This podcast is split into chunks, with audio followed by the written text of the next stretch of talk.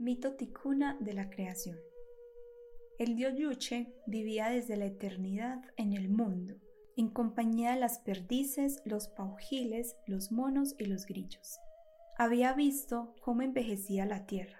A través de ello se daba cuenta de que el mundo vivía y que la vida era tiempo y que el tiempo también era muerte. En la tierra no existía un lugar más bello que allí donde vivía el Yoyuche, una choza en un claro de la selva, muy cerca de un río rodeado de playas de arena fina. En este lugar todo era tibio. Ni el calor ni la lluvia entorpecían la belleza de aquel lugar. Se dice que ningún hombre ha visto este lugar, pero los ticuna esperan ir allí algún día.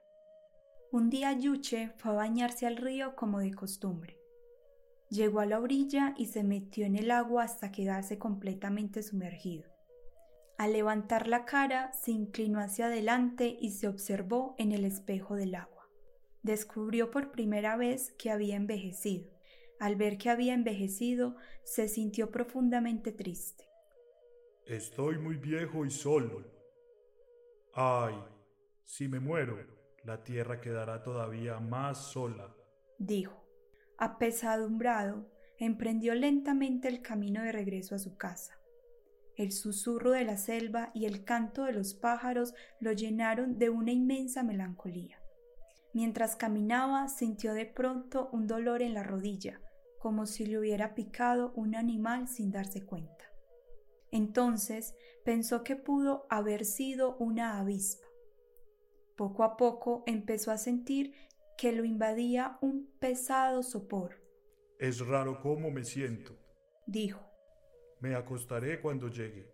Siguió caminando con dificultad y cuando entró a la choza se acostó y se quedó dormido. Tuvo un sueño. Soñó que entre más soñaba, más envejecía y más débil se ponía, y que de su cuerpo moribundo se engendraban nuevos seres. Despertó muy tarde al día siguiente.